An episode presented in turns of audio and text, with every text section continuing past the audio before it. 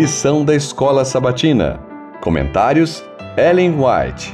Tema do trimestre: Hebreus. Mensagem para os últimos dias. Lição 4. Tema: Jesus, nosso irmão fiel. Segunda, 17 de janeiro. Não se envergonha de chamá-los de irmãos. Moisés estava preparado para se destacar entre os maiores líderes da terra, para brilhar nas cortes do mais glorioso dentre os reinos e para empunhar o cetro do poder.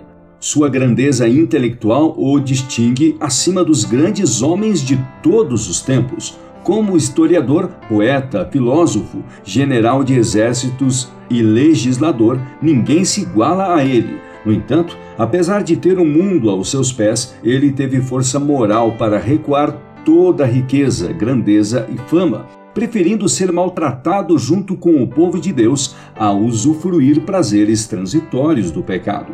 Hebreus 11, 25 Moisés havia sido instruído com relação à recompensa final que será dada aos humildes e obedientes servos de Deus, e as vantagens mundanas se tornaram insignificantes ao ser comparadas com aquela recompensa. O majestoso palácio do Faraó e o trono foram apresentados como uma forma de sedução a Moisés, mas ele sabia que era nas formas e costumes das nobres cortes que estavam os prazeres pecaminosos que fazem o povo se esquecer de Deus. Ele olhava para além do lindo palácio, para além da coroa, podendo ver as mais altas honras que os santos do Altíssimo receberão em um reino incontaminado pelo pecado. Pela fé, ele viu uma coroa incorruptível que o Rei do céu colocará na cabeça do vencedor.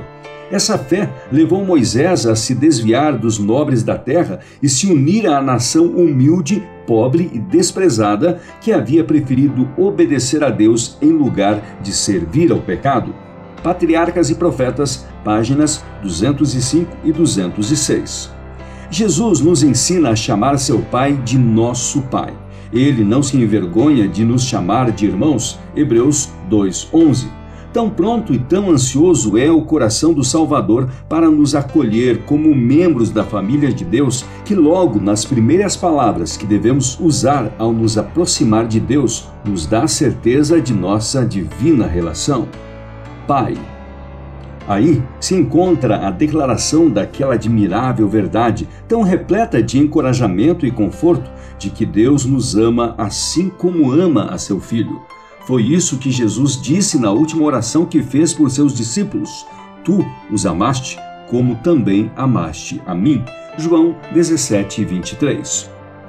O mundo que Satanás tem reivindicado e sobre o qual tem governado com tirania cruel, o Filho de Deus, por uma vasta realização, circundou em seu amor, pondo-o novamente em ligação com o trono de Jeová querubins e serafins, bem como os inumeráveis exércitos de todos os mundos não caídos, entoam cânticos de louvor a Deus e ao Cordeiro, ao ser assegurado esse triunfo.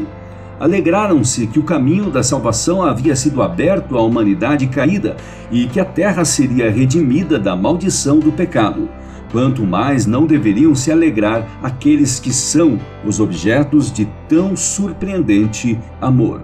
Maior Discurso de Cristo, páginas 103 e 104.